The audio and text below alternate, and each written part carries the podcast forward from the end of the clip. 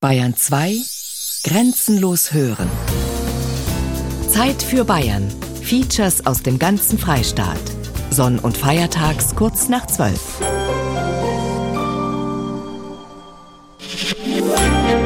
Bayern 2 Grenzenlos hören. Zeit für Bayern. Jeden Sonntag ab 12 Uhr.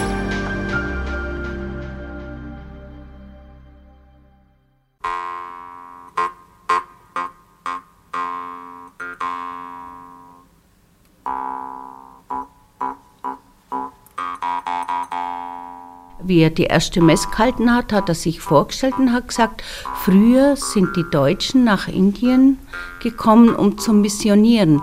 Jetzt kommen wir zu euch. Man kann schon sagen, dass sich in Ansätzen so etwas wie ein globaler Priestermarkt auch entwickelt hat. Sie sind da und geben sicher ihr Bestes. Bloß ob das für unsere Seelsorge das Richtige ist, da muss man sich schon ernsthaft Gedanken machen. Wir dürfen uns nicht einigeln und sagen, wir sind wir. Die Quellkirche besteht halt nicht nur aus Bayern. Am Schluss heißt dann ja, hat schon schön gemacht, aber es ist halt nicht so, wie wenn es ein hiesiger Pfarrer macht. Wir können von ihnen auch was lernen, diese Herzlichkeit. Das ist uns in Deutschland ein bisschen verloren gegangen. Man wird ein bisschen weltoffener und lernt eine andere Kultur kennen, aber ich sehe es jetzt äh, schon eher ein bisschen als Notprogramm. Aber mei.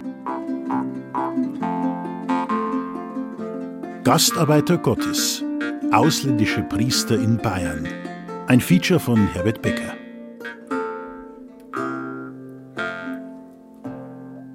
Meiner Kindheit zwei, drei Pfarrer habe ich erlebt, mit denen haben wir Fußball gespielt, mit denen haben wir gewandert, mit denen haben wir Blödsinn gemacht. Die haben aber auch zu meinen Eltern gegangen, weil sie Sorgen gehabt haben mit den Noten. Der war integriert, das war ein Ansprechpartner, der war da. Und die Pfarrer, die jetzt so beobachten und sind so fern, ich frage mich halt, wo der klassische Pfarrer abgeblieben ist, der sich kümmert hat um seine Gläubigen und um seine Gemeinde. Ein Katholik aus Niederbayern beklagt das Abhandenkommen einer Sorte von Pfarrern, die es in Bayern früher einmal gegeben hat und die man heute, wenn überhaupt, nur noch in krassen Ausnahmefällen antrifft. Und die geistlichen Herren vom ganz alten Schlag kennt man bloß noch aus Schwenken und Erzählungen. Sein Vormittag galt dem Kirchendienst, seinem Brevier und der Erledigung seiner Schreibereien. Nach Tisch unternahm er einen Spaziergang in Wald und Feld. Auf dem Rückwege sprach er bei seinen Kranken vor und überall, wo er ging, liefen ihm die Kinder zu. Jeden Erwachsenen, dem er begegnete, hielt er mit lautem Gruß an und fragte ihn nach Leid und Freude in seiner Familie. Darauf kehrte er im Wirtshaus ein, um sein gleichmäßiges, freilich gut bemessenes Quantum Bier zu vertilgen und den Rest des Nachmittags mit einem Kegelspiel oder einem harmlosen Taröckchen zu vertreiben. Am Sonntag saß er hier mitten unter seinen Bauern und disputierte mit ihnen von all jenen Dingen, von denen ein Bauer eben zu reden weiß. Wenn bei einbrechender Dunkelheit die Ave-Glocke zum Gebet läutete, sprach er mit den Wirtsgästen gemeinsam den Abendsegen. Dann nahm er Hut und Stock, dankte für die allseitig gewünschte gute Nacht und wanderte dem Pfarrhof zu. So schildert Ludwig Ganghofer in seiner 1906 erschienenen Erzählung Hochwürden, Herr Pfarrer, einen Priester, der durch und durch mit seiner Gemeinde verwachsen ist. Welches Gewicht seine Person in dieser Gemeinde hat, lässt sich erahnen, wenn Ganghofer schreibt: Die Spur, die seinen Weg kennzeichnete, war tief und breit wie die Spur eines Bierwagens. Wie gesagt, es gibt diese Sorte Pfarrer nicht mehr. Unsere Gesellschaft ist weitgehend säkularisiert. Die katholische Kirche hat viel von ihrer Autorität verloren.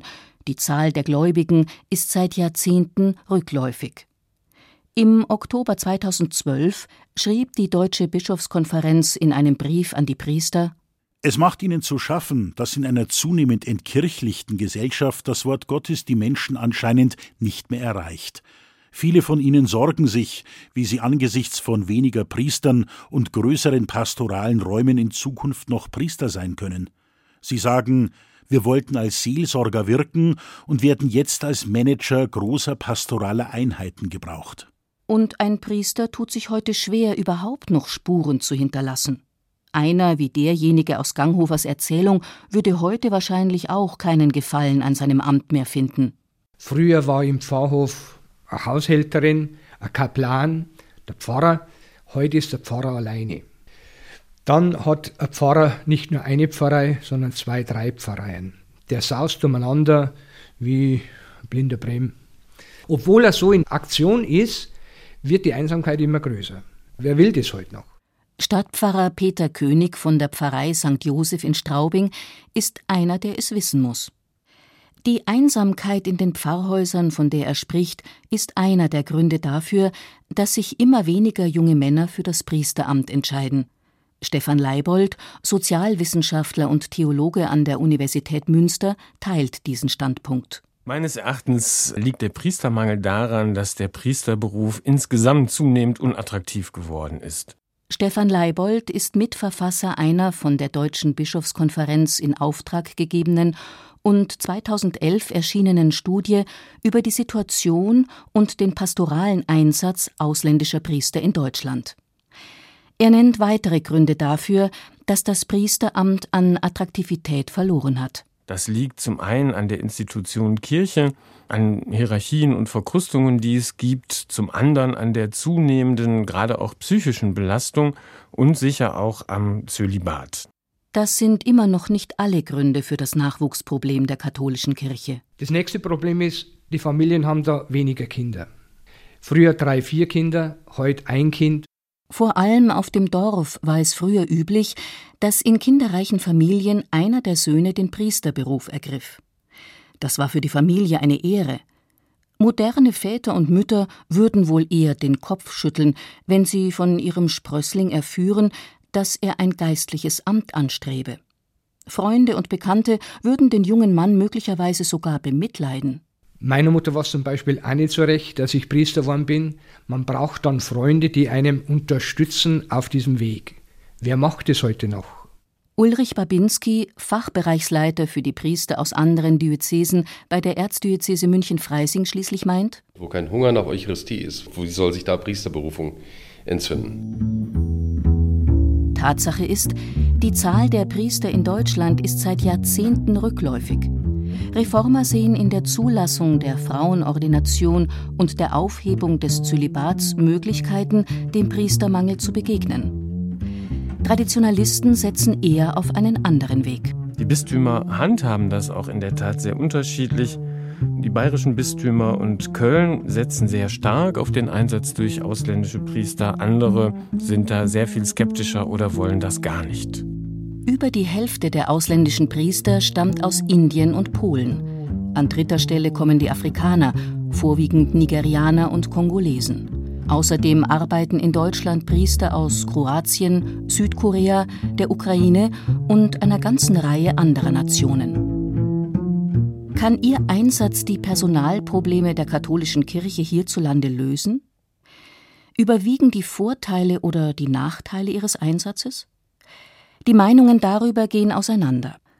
Pfarrer Jakob Hofmann von der Pfarrgemeinde St. Jakob in Straubing ist eher skeptisch dass es in der Not, im Priestermangel als hilfreich erscheint und verlockend erscheint, Priester von auswärts aus anderen Ländern einzuladen. Das ist verständlich. Es hilft in der ersten Not. Freilich wird man den Priestermangel auf diese Weise nicht lösen können und die Probleme, die dadurch entstehen, das ist eine, ja, eine Notmaßnahme, würde ich sagen. Ulrich Babinski, beim Ressort Personal der Erzdiözese München-Freising unter anderem zuständig für die aus dem Ausland stammenden Priester, stellt die Frage, was denn ein Verzicht auf die Mitarbeit der Importgeistlichen bedeuten würde. Aus meiner Sicht ist es so, dass wir eigentlich hier schon auch uns die Frage stellen müssen, ob wir nicht nochmal das Leid, das Priestermangel bedeutet, viel stärker auch an uns heranlassen müssen. Aber das ist nicht die Frage, die zu richten ist als Kritik an die Mitbrüder, die wir gerufen haben, sondern die Frage, wie viel wir zum Beispiel auch bereit sind, an Wegen auf uns zu nehmen, wenn es darum geht, zu einer Eucharistiefeier zu kommen, die eben nicht unbedingt zu der Uhrzeit passt, die wir so am Samstag, Sonntag oder so präferieren, aber weil es doch die Feier der Kirche ist, die ich eigentlich haben muss, die ich brauche, um als Christ meine Identität, meine Kultur, mein Leben zu halten. Eine sehr klare Stellung zum Priesterimport vertritt Stefan Leibold. Kann man den Priestermangel dadurch beheben? Nein, nach der Studie, die wir gemacht haben, kann man das nicht. Man handelt sich mehr Probleme ein, als dass man welche löst. Die Studie, an der Stefan Leibold mitgearbeitet hat, kommt zu dem Ergebnis, Geht man von Mindestanforderungen für Priester in der heutigen Seelsorge und Pastoral aus, so sind die Risiken, dass sie von ausländischen Priestern unterschritten werden, hoch. Ein Priester aus einem fremden Land hat es in einer bayerischen Gemeinde nicht gerade leicht. Er braucht viele Fähigkeiten. An vorderster Stelle dürften die sprachlichen stehen. Monika Meindl, die in einem niederbayerischen Pfarrgemeinderat aktiv ist, bringt es auf den Punkt. Das A und O ist, dass man den Pfarrer gut versteht. Und wir haben Gott sei Dank das Glück und haben wir so am Pfarrer erwischt. Wir sind echt dankbar und froh bei uns in der Pfarrei, weil in der Nachbarspfarrei ist auch ein indischer Pfarrer, der ist bestimmt auch schon 20 Jahre dort, den versteht man heute noch nicht. Bestimmt spricht der Priester in der Nachbarspfarrei gut genug Deutsch, um seinen Alltag bewältigen zu können. Nur ist das eben eine Tätigkeit als Priester, als Seelsorger, die nicht ein einigermaßen ausreichende Sprachfähigkeit braucht, sondern eine ganz außerordentliche, um die Menschen zu verstehen, um mit denen wirklich geistliche Kommunikation zu betreiben. Bei der Beichte zum Beispiel. Wer redet denn über seine Sorgen wirklich ganz klar? Das deutet man vielleicht bloß an, das wiederholt man ein bisschen, macht Beispiele. Und ich erwarte, dass das verstanden wird. Die sagen ja im Beichtstuhl eigentlich gar nicht, die haben nur versteckt und verdunkelt. Aber ich möchte da jemand drin haben, wo ich das Gefühl habe, oh, der hört mir zu, der kapiert mir, der will mir jetzt helfen. Freilich kann man sich auf den Standpunkt stellen, Priester ist Priester. Ob jetzt der von Polen kommt oder woanders her, er spricht in dem Moment oder im Beichtstuhl als Stellvertreter Christi und Lossprechung ist Lossprechung. Manche Katholiken finden diese Haltung sogar sehr praktisch. Ich gehe jetzt bloß noch zum Pater Stefan zum Beichter, da kann ich alles sagen, der verstaut sich.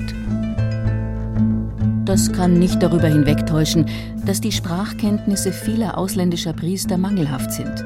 Ihre Deutschkurse waren meist viel zu kurz. In einer bayerischen Diözese haben wir erfahren, das wird vier Wochen gemacht und wenn es dann irgendwie nicht reichen sollte, kommen dann nochmal vier Wochen dazu. Das reicht natürlich vorne und hinten nicht. Somit hat der indische, polnische oder afrikanische Pfarrer, der eine bayerische Gemeinde übernimmt, von vornherein ein Problem. Probleme haben auch natürlich die Menschen, die in diesen Pfarreien leben, die den Gottesdienst besuchen wollen und dabei innere Sammlung suchen. Und für diese Sammlung und Verbindung zum Herrgott brauche ich einen Raum der Ruhe, in dem ich mich konzentrieren kann, in dem ich entspannen kann. Wenn ich aber in einer Eucharistiefeier, in einer heiligen Messe immer ganz aufmerksam hinhören muss, was sagt er jetzt? Verstehe ich den halben Satz wieder nicht? Verliere ich den Zusammenhang? Es ist unglaublich anstrengend, einem Menschen länger zuzuhören, wenn er schwer verständlich spricht. Ich habe selber erlebt, dass bei mir in der Pfarrkirche St. Jakob Menschen gekommen sind und die habe ich nach der Messe getroffen. Dann haben die mir zugerufen, endlich mal wieder eine heilige Messe auf Deutsch. Das ist eine Wohltat. Ulrich Babinski stimmt dem nur bedingt zu. Dass ausländische Pfarrer, insbesondere solche mit dunkler Hautfarbe, mitunter schlecht verstanden werden, hat nach seiner Ansicht auch mit gewissen Vorurteilen zu tun. Natürlich haben wir mit der Sprache erstmal ein Thema, eine Aufgabenstellung, eine Herausforderung auch. Aber ich muss sagen, sehr viele von den Mitbrüdern sind ausgesprochen sprachbegabt. Und das Interessante ist, dass beim Hören sozusagen auch das Auge mithört. Steht da vorne ein Afrikaner, ein Mann, der also deutlich eine andere Hautfarbe hat. Und ich habe Probleme mit dem Hören oder mit der Akustik. Bei unseren halligen Kirchen und auch wirklich ein Problem für deutsche Priester dann ist das nicht die Halligkeit, dann ist das nicht mein Ohr, sondern dann ist das wahrscheinlich verursacht von diesem Mann, der eben halt da vorne steht.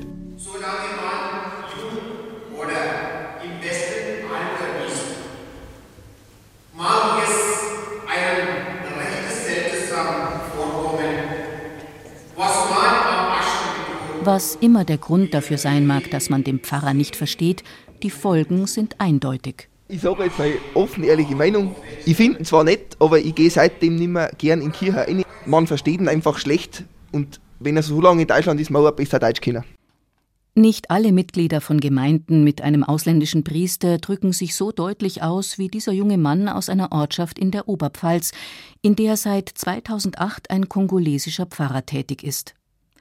Es geht aber nicht nur darum, wie gut man den Pfarrer versteht, wenn er predigt. Vielmehr wollen sich die Gläubigen auch im persönlichen Gespräch von ihm verstanden fühlen. Bei dem polnischen Pfarrer, von dem im Folgenden die Rede ist, scheint das nicht unbedingt der Fall zu sein.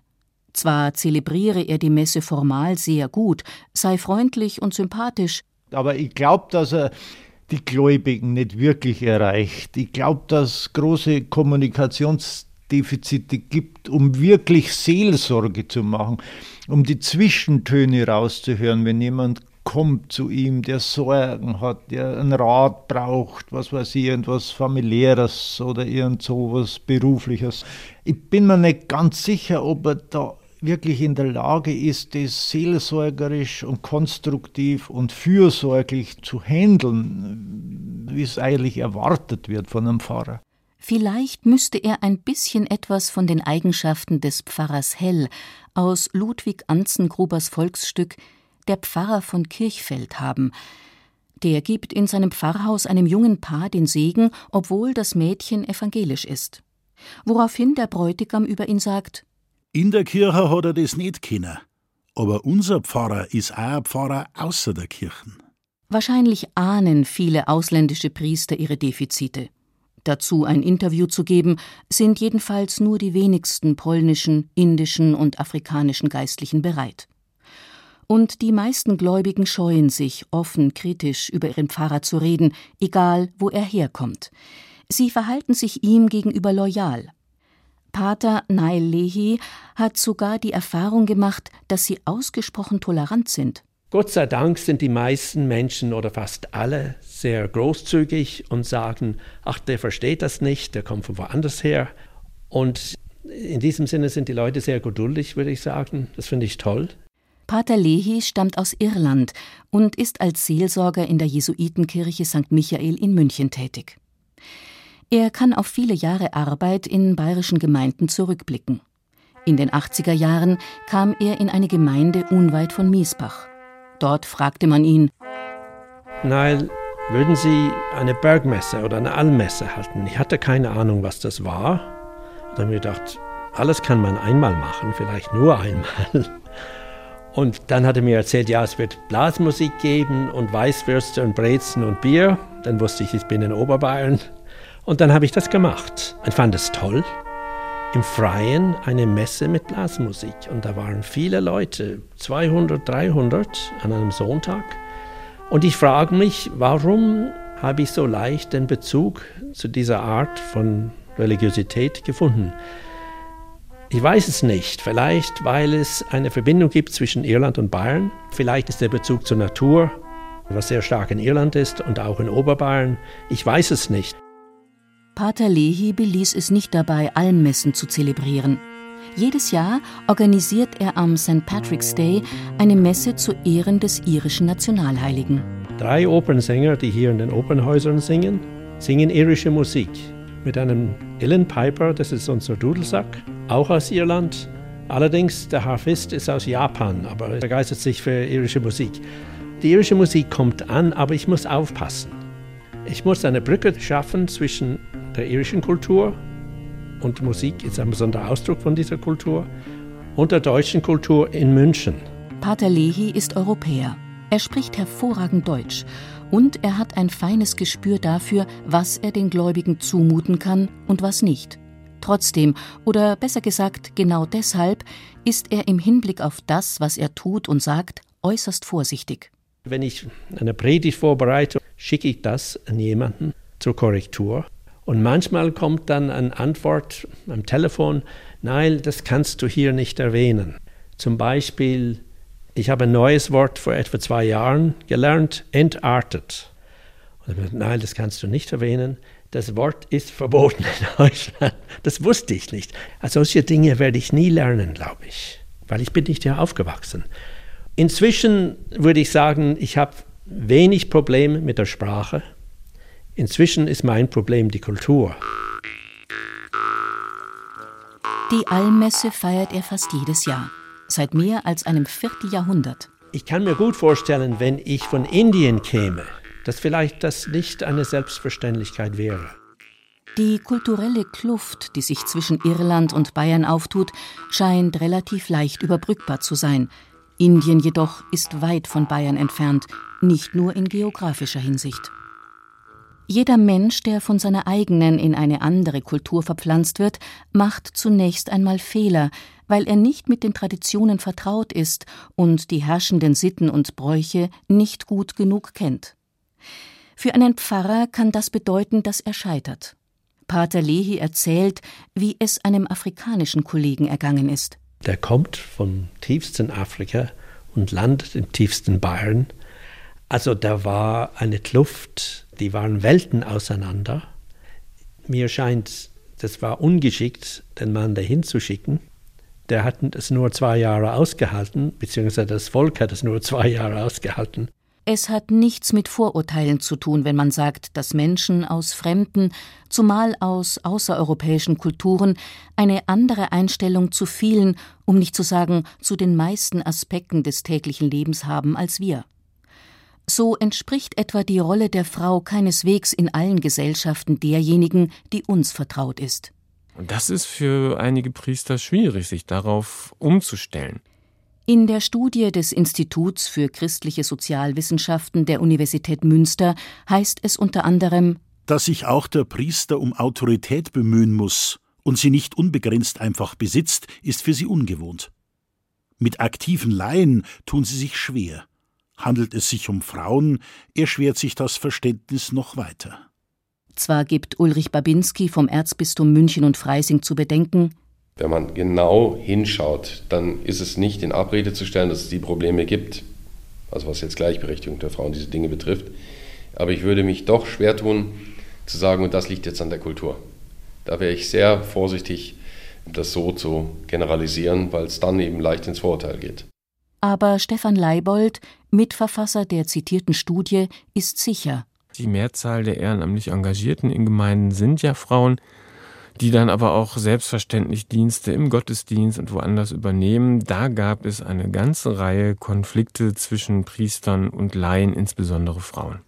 Und wie schwer sich manche ausländische Priester mit der Einsicht tun, dass sie hier nicht von vornherein die Autoritätsperson sind, die sie zu Hause waren, das wird am Verhalten eines afrikanischen Pfarrers deutlich, der sein Amt in Deutschland mit, nun ja, mit gewissen Illusionen antrat.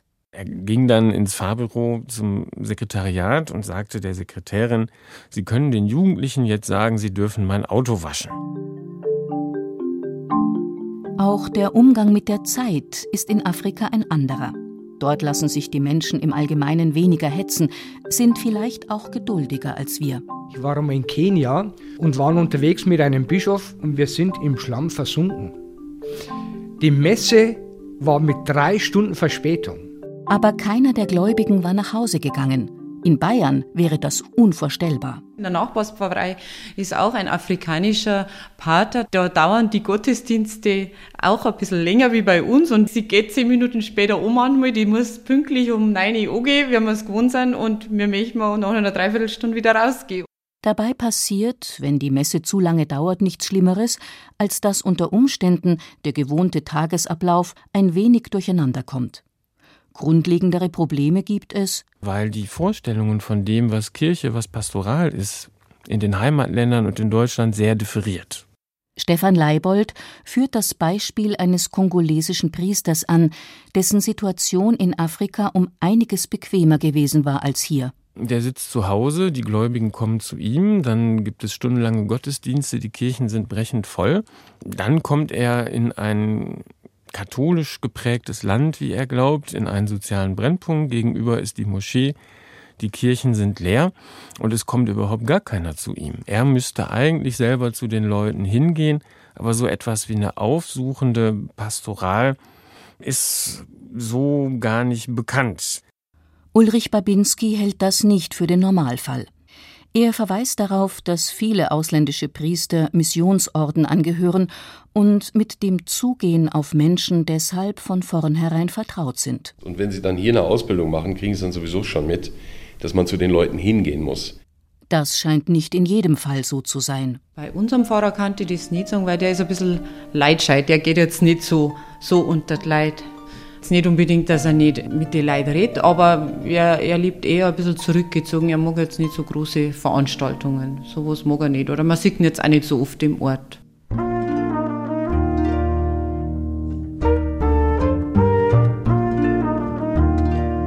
Das fand ich gut, wenn der Pfarrer einmal auch am Sonntag nach der Kirche am Stammtisch geht hat, oder auch einmal vielleicht mit Karten spielen oder eine Raucher oder irgendwas, na, dass auch die Jugend anzuhören kann. Aber wenn man nur in seinem Ding drin sitzt, dann ist relativ klar, dass man die Jugend nicht erreichen kann. Ist einfach so. Dass er mal am Sportplatz geht zu den Buben und zuschaut oder zu den Mädels, wenn sie Sport machen oder das halte ich schon für wichtig. Das ist meiner Ansicht nach die Pflege der Gemeinde, dass man auch aus der Kirche mal rausgeht und in die ja, Wirtshäuser ist vielleicht nicht, aber dorthin geht, wo der Alltag passiert. Der Pfarrer, der sich am Stammtisch und auf dem Sportplatz sehen lässt, da ist der Wunsch nach dem bayerischen Dorfpfarrer vom alten Schlag durchzuhören, der auch einen Sinn für das Weltliche hat. Pfarrer Awa kommt aus Nigeria und betreut eine Gemeinde im Oberallgäu. Bei ihm ist davon ein wenig zu spüren. Er geht überall, wo eine Versammlung ist, auch von Ortsvereinen hin. Also er sucht bewusst die Öffentlichkeit und vielleicht verrate jetzt ein Geheimnis. Der ist Hobbyimker. Vielleicht tun wir nächstes Jahr oder heuer ein paar Bienenvölker in seinen Garten. Manch ausländischer Geistlicher hält derlei Aktivitäten für unvereinbar mit seiner gesellschaftlichen Stellung, denn die kann in seinem Herkunftsland tatsächlich eine ganz andere sein als bei uns.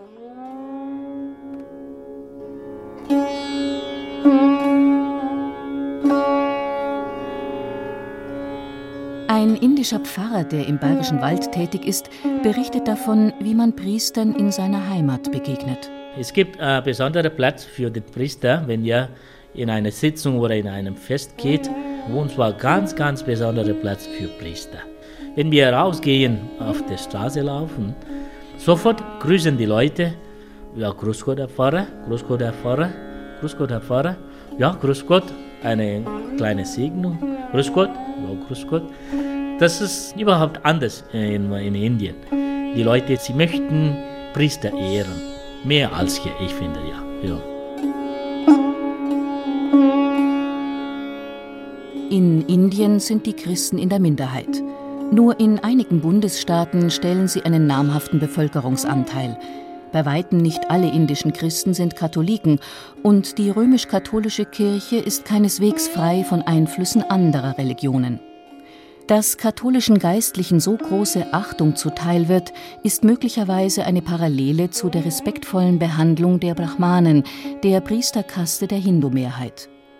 Aber auch die Art und Weise, auf die sie sich dem Objekt ihrer Verehrung, meist ist es die Mutter Gottes, hingeben, ähnelt eher den religiösen Praktiken der Hindus als europäischer Frömmigkeit.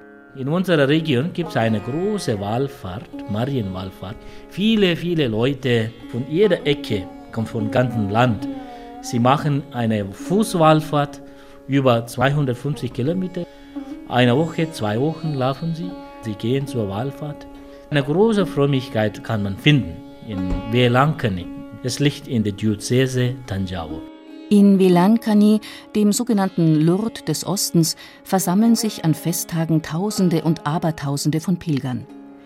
Ihre tiefe Religiosität, ihre vollkommene Hingabe wirkt auf Europäer befremdlich.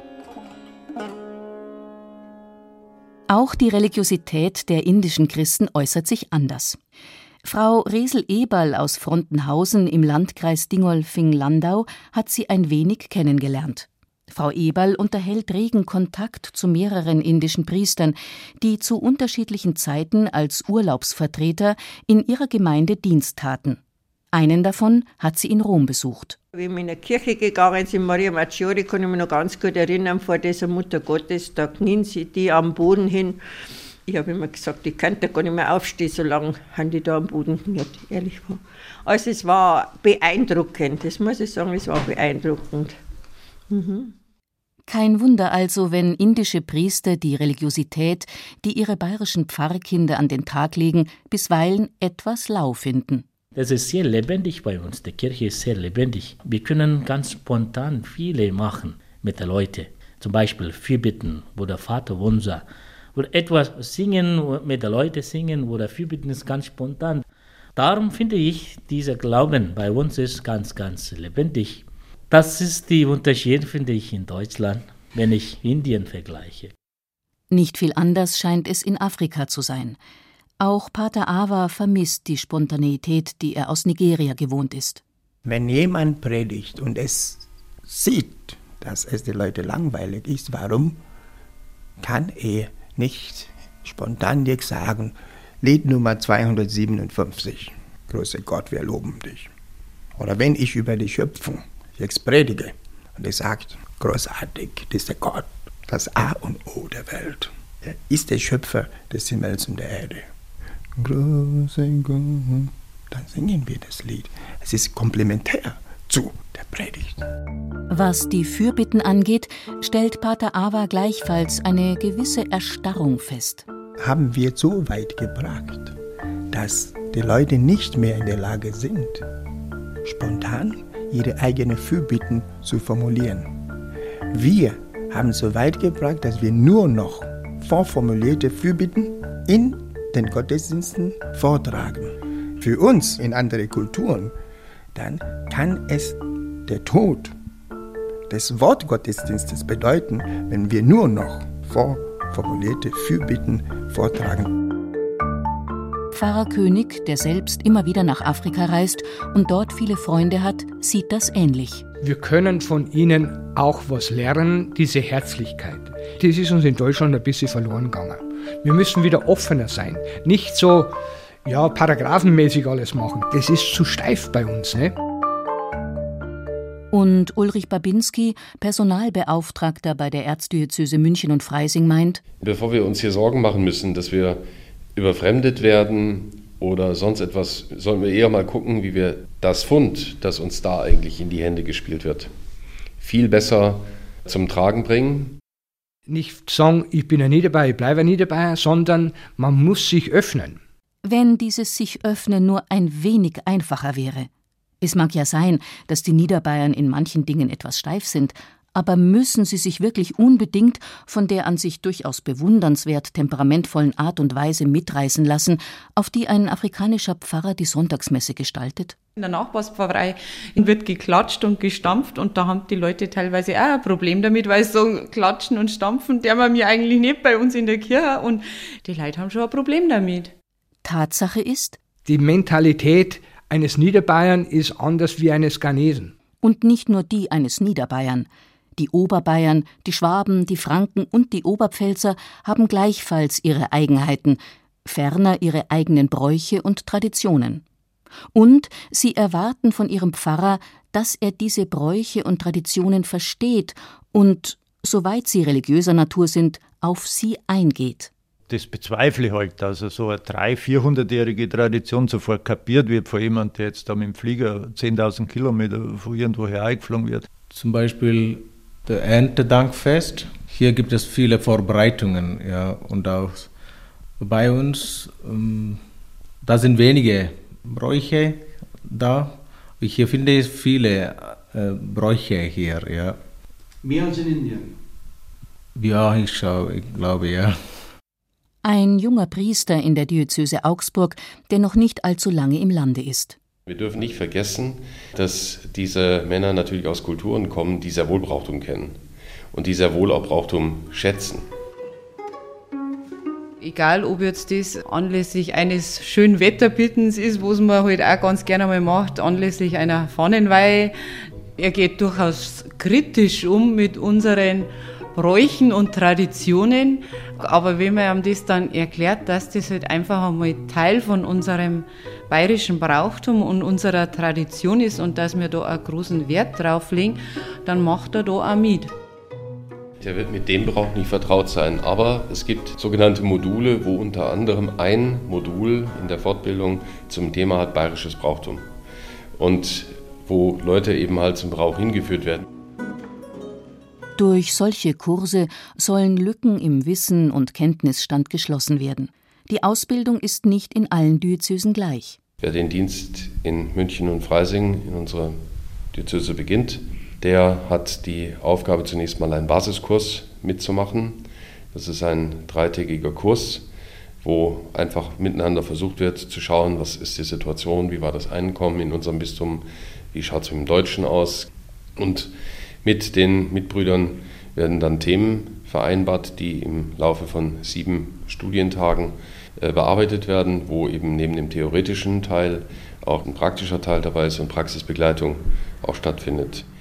Wir bekommen eine Predigtförderung, sodass man also alles tut, um sie in ihrem Dienst zu unterstützen. Aber auch die beste Ausbildung kann nicht alles abdecken, womit die ausländischen Pfarrer konfrontiert werden. Stefan Leibold nennt zwei Bereiche, mit denen sie immer wieder Schwierigkeiten haben. Zum einen den Umgang mit Finanzen. Manchen Priestern ist neu, dass sie nicht ohne Absprache etwa über Ausgaben entscheiden können, sondern dass über den Kirchenvorstand laufen muss und so weiter. Oder etwa auch Religionsunterricht, weil sie natürlich moderne Didaktiken, wie sie in Deutschland gängig sind, so gar nicht kennen und es dann zu Konflikte mit Eltern und Schülern kommen kann. Der wirklich praktische Teil der Ausbildung beginnt ohnehin erst in dem Moment, in dem ein Priester an seinem neuen Arbeitsplatz erscheint. Dann sind weder Pädagogen noch Theologen gefragt, dann ist der Pfarrer auf die Laien angewiesen, auf ehrenamtlich engagierte Personen wie Frau Eberl, Frau Rau und Frau Sperber. Mit dem habe ich Halleluja gesungen, mit dem habe ich, mein Gott, Predigt durchgelesen, was er gemacht hat. Dann ist er mal gekommen und dann hat er gesagt, mein Mo, mein Mo, mein Mo. Sag ich, wissen Sie, was das heißt? Mein Gott, mein Ehemann. Oh, hat er gesagt, das glaube ich. Jetzt weiß ich es, ja dass ich mit dem in jede Kapelle, wo er am Mess hat, das erste Mal mitgefahren bin, gezeigt habe, was er für Messbücher mitnehmen muss. Die Kapelle hat das, die Kapelle hat bloß ein Messgewand, die hat gar nichts. Das wissen die ja alle nicht. Der am Anfang hier war, der hat ein Vierteljahr ja kein Auto gehabt und dann habe ich ihn immer gefahren zu den Messen und so. Oder auf Geburtstage oder äh, Trauerfeier abgeholt oder bei Hochzeiten. Also das Lustigste war, dass ich mit dem ersten Inder der Blasiussegen geübt habe in der Sakristei. Der hat es nicht gewusst, dass man bei uns einen Blasiussegen gibt. Und was man da sagt, das habe ich ihm rausgeschrieben. Und dann haben wir das geübt in der Sakristei. Ist wunderbar gegangen. Und dann ist gekommen der Polenfahrer. Der Polenfahrer, der ist schon mit dem Auto gekommen. Und dann hat er angerufen um 10 Uhr bei der Nacht. Ich bin in Straubing, in einer Stunde bin ich in Frontenhausen. Ja, wir sollten am 12 Uhr bei der Nachbahnhofstraße 43 erwischen, gell? Sag ich, Sie rufen mich an, Sie fahren bis zur Kirche und dann hole ich einer ab. So, dann war es 12 Uhr, Telefon geht. Ja, ich komme ihm. Diese Art der Unterstützung kann von offizieller Seite gar nicht geleistet werden. Und es hat den Anschein, als schätze man bei den Diözesen die Bedeutung der Aufgaben, die die Laien übernehmen, nicht hoch genug ein. Jedenfalls ist die Zusammenarbeit mit den Pfarrgemeinderäten alles in allem eher dürftig. Oft erfahren sie vor der Einsetzung eines neuen Pfarrers nicht einmal, wer zu ihnen kommt. Meistens habe ich es erst mal in einer Messe in der Sakristei gesehen, wenn ich nicht gerade irgendwo umeinander gestanden bin. Wir sind ins kalte Wasser geschmissen worden, wobei jetzt auch dazu sagen muss, wir haben innerhalb äh, von, von sechs Jahren haben wir drei Priester gehabt. Die Vorbereitung der Gemeinden ist sehr unterschiedlich, findet aber oft kaum statt. Also wenn noch gesagt wird, da kommt jetzt jemand aus dem und dem Land, dann ist das ja schon mal was. Was außerdem in der Regel fehlt, ist eine Begleitung, eine Supervision der Priester, die aus dem Ausland kommen, über eine längere Zeit hinweg. Ansprechpartner, mit denen sie dann wirklich mal über ihre Probleme reden können. Eine Ausnahme scheint hier das Bistum Bamberg zu sein. Einer schriftlichen Mitteilung zufolge arbeiten die ausländischen Priester dort anfangs mit einem Pfarrer zusammen. Sie werden von ihm in die Gemeinde, in deren Traditionen und in unsere Art der Pastoral eingeführt. Parallel dazu finden Ausbildungsblöcke und einmal wöchentlich über vier Jahre ein Studientag statt, um sie in die deutsche Sprache, die Kultur und in pastorale Fragen wie Taufgespräche, Predigen im Kontext der Ansprüche an eine Predigt hier einzuführen. Darüber hinaus findet nach zwei Jahren ein sogenanntes Gemeindegespräch statt. Dort geben in Anwesenheit des Kaplans Gemeindemitglieder eine Rückmeldung, wie sie ihn und seine Arbeit erleben, was sie schätzen, wo eventuell noch Entwicklungsbedarf besteht. Außerdem finden Gespräche mit den Pfarrsekretärinnen statt, die mit einem Pfarrer aus dem nicht deutschsprachigen Ausland zusammenarbeiten. Solche Maßnahmen verringern die Gefahr des Scheiterns erheblich.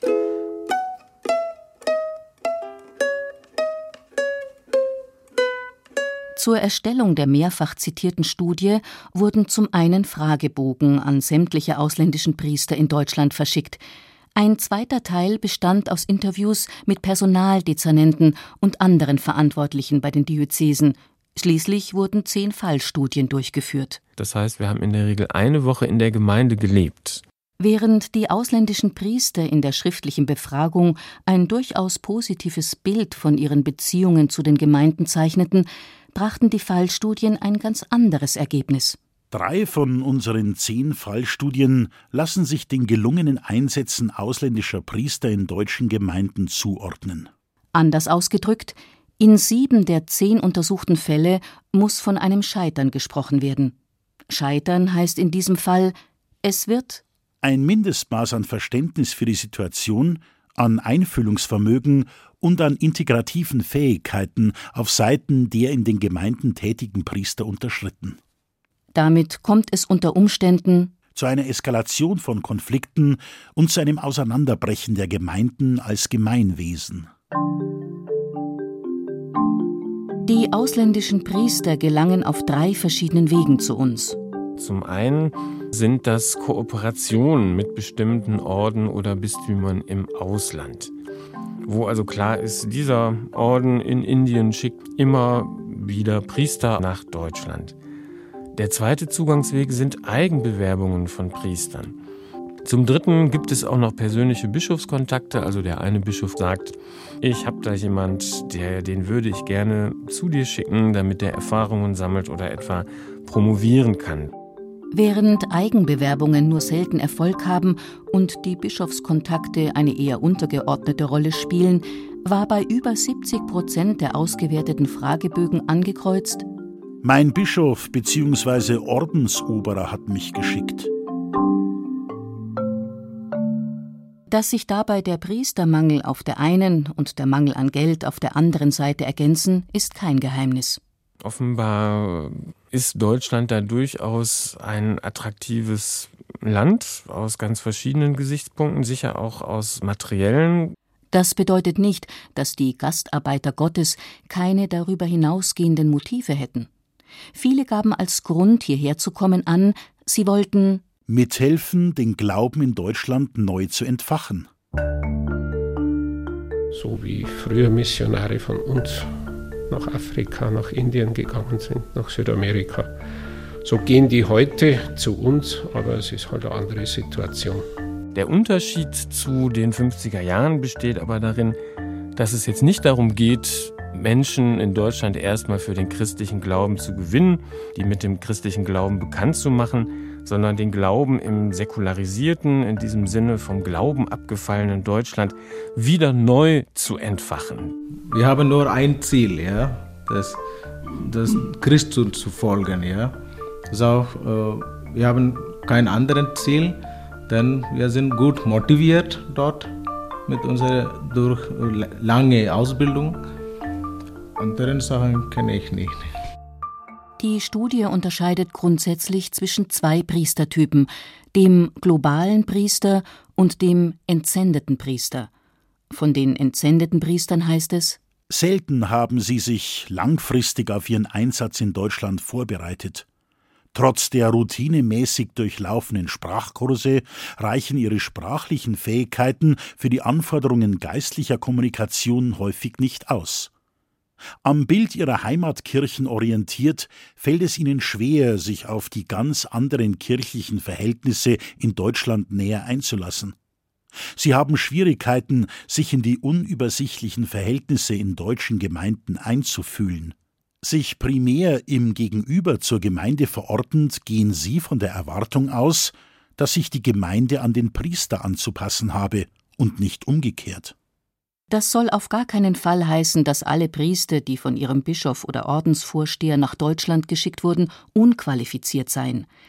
Denn auch die globalen Priester, die ihre Gemeinden erfolgreich leiten, sind zum großen Teil entsandt. Allerdings Sie verfügen über eine lange Erfahrung im Ausland und sind überall in der Welt einsetzbar. Man könnte sie auch als hochqualifizierte Fachleute bezeichnen. Sie bringen eine außerordentlich hohe Sprachkompetenz mit, verfügen über für die Seelsorge relevante Zusatzqualifikationen zum normalen Theologiestudium und zeichnen sich durch eine hohe Anpassungsfähigkeit und Sensibilität für die kulturellen und religiösen Gegebenheiten in Deutschland aus. Ulrich Babinski sagt von ihnen, dass sie sozusagen Global Prayer und Global Player sind, die Voraussetzungen mitbringen, die man gar nicht beim Durchschnitt des heimischen Klerus voraussetzen kann, weil sie eine unheimliche Begabung haben. Pfarrer Ava, der Hobby-Imker, dürfte dieser Kategorie zuzurechnen sein. Er hat einen langen Weg hinter sich. Mein Bischof hat mich also zu den Jesuiten damals geschickt in Innsbruck. Es war nicht meine Wahl. Ich war damals also ganz jung, ganz jung, 22. Hatte also damals geweint, also Europa. Pfarrer Ava hat Theologie studiert und promoviert. Nach seiner Weihe zum Diakon und einem einjährigen Praktikum war er zehn Jahre lang in Nigeria als Priester tätig. Schließlich wurde er nach Bayern geschickt, wo er in der Diözese Augsburg eine Pfarrei übernahm. In seiner jetzigen Gemeinde war er von Anfang an beliebt. Er ist hergekommen und da war kurz vor ein Trauerfall. Die Beerdigung hat er gar nicht gehabt. Er ist aber zu der Frau hin und hat mit ihr gesprochen und sich vorgestellt. Die war total begeistert, dass er dann sich vorstellt als neuer Pfarrer und kommt und redet mit ihr. Er lässt die Mitglieder seiner Gemeinde an den Erfahrungen teilhaben, die er selbst gemacht hat. Pfarrer Ava macht jetzt einen Vortrag demnächst der, der christliche Glaube jenseits von Europa. Schwierigkeiten, sich auf hiesige Verhältnisse einzustellen, hat er nicht. Nein, ich habe gar keine Probleme. Gar keine Probleme. Also weder also mit Essen oder mit dem Wetter. Ich versuche mich also selber warm anzusehen wie jeder andere und ich fühle mich akzeptiert. Wie lange er in seiner jetzigen Gemeinde bleibt, weiß er nicht. Ich habe von meinem Bischof keine Zeitangabe bekommen. Ich habe von der Diözese keine Zeitangabe bekommen. Mit dem Bleiben habe ich gar nichts zu tun. Es ist nicht mein Kaffee, zu bestimmen, wie lange ich hier bleibe. Es ist, es ist die Aufgabe meines Bischofs mit Augsburg. Und wenn der heute also sagt, dann ist es auch, dann gehe ich. Ich lebe seit 25 äh, Jahren auf Koffern. Die meisten ausländischen Priester, die bei uns eingesetzt sind, sagen von sich, sie fühlten sich hier wohl, mit gelegentlichen kleinen Einschränkungen. Ja, am Anfang habe ich ein bisschen schwierig gefunden, mit dieser Messen zu gewohnen, ja. Aber jetzt, wenn ich nach Restaurant bin ich eingeladen, ja, bestelle ich einfach Knödel und äh, Schweinebraten. Ich bin äh, oft eingeladen. Hier in unseren Gegend, die Leute sind sehr freundlich. Ich muss sagen, ich genieße wirklich. Das ist sehr gutes Gebiet in Bayerischer Wald, aber sehr, sehr kalt auch. Zu viel Schnee gibt es. Wenn Winter kommt, ja, zu viel Schnee. Wie viele der Gottesmänner an Heimweh oder an Einsamkeit leiden, ist kaum zu ermitteln. Ich erinnere mich an einen indischen Priester, das war auch in Bayern, der aus einer Großfamilie kam, der immer mit vielen Menschen zusammen war und dann saß er alleine in seinem Pfarrhaus in einem kleinen Dorf. Die Leute wollten den Pfarrer nicht stören und er ist wirklich regelrecht vereinsamt. Nicht alle haben das Glück, mehr oder weniger in eine Familie integriert zu werden, wie in diejenige von Frau Eberl. Die haben bei mir gewohnt, die haben geschlafen, die wurden verköstigt Und wissen Sie, weil ich habe ja Kinder und die sind auch mehr da, aber die Kinder, die haben die aufgenommen, als würde die zur Familie gehören. Ehrlich wahr. Ich habe mit einem Karten gespielt und dann habe ich es einmal gelernt. haben wir dann immer auf die Nacht da gesessen und haben wir gemeint. Aus diesen Kontakten haben sich Freundschaften entwickelt, die nun bereits seit Jahren bestehen. Und diese Freundschaften haben nicht nur Frau Eberl selbst, sondern ihrer Familie, ja der ganzen Gemeinde unvergessliche Momente beschert. Resel Eberl erzählt ihre Geschichten immer wieder gern, zum Beispiel diejenige, die damit anfing, dass ein polnischer Pfarrer zu ihr kam. Dann steht von mir ein Hühne. Ich bin Gregor Wojcik, habe ich gesagt. Ich bin die Frau Eberl. Außerdem war da ja gerade der Pater Roy da und dann haben wir eine Kirche gehalten, indisch, polnisch, deutsch. Können Sie sich das vorstellen? Aber das gibt's. Und dann zum Schluss haben wir gesungen Schwarze Madonna, polnisch und deutsch. Und das war für diese Kirchenbesucher ein Erlebnis, gell? Und denen hat es sofort gefallen.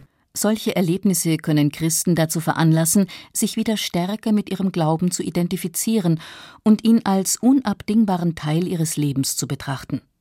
Pater Ava wundert sich, dass das in Europa so wenig der Fall ist. Ich zahle kein extra Steuer, wenn ich ein Kreuz in meinem Auto habe. Ich bekenne damit, dass ich an das Kreuz glaube. Kreuz ist Heil, Kreuz ist Hoffnung. Das europäische Christentum, so wie es ist, lebt und leidet, ist alt, aber muss nicht müde sein. Nicht müde zu sein, wird für viele bedeuten, dass sich die Kirche stärker als bisher mit politischen Fragen beschäftigen muss. Konkret deutsch-polnische Aussöhnung, die ja noch lange nicht abgeschlossen ist. Das ist eher eine Sache, von der man sich fernhält, obwohl ich weiß, dass da sehr wohl noch einiges an Arbeit zwischen Polen und Deutschen zu tun wäre. So könnten zum Beispiel gut geschulte Pfarrer Jugendlichen die polnische Sichtweise auf die nationalsozialistische Besatzung Polens im Zweiten Weltkrieg und die Geschichte der polnischen Zwangsarbeiter im Dritten Reich nahebringen. Aber ich finde es auch gerade wichtig, dass man dann auch die Dinge kommuniziert und mitbringt, die man eben auch in der eigenen Mitgift, der eigenen Tradition und Kultur hat. Wie Pater Lehi, der versucht, durch Musik Brücken zu bauen, wie Pfarrer Ava, der seiner Gemeinde ein Bild vom Christentum in seiner Heimat vermitteln und einen bekennenden Glauben fördern möchte. Durch Bemühungen dieser Art könnte der Einsatz ausländischer Priester langfristig in der Tat zu einer weltkirchlichen Öffnung beitragen. Bisher allerdings ist davon nur wenig zu spüren. Der Hauptgrund, warum Sie hier sind, ist nicht die weltkirchliche Arbeit oder der weltkirchliche Austausch. Es ist ja eine Bewegung in eine Richtung. Wir schicken ja nicht deutsche Priester gleichermaßen nach Indien, Polen oder Afrika.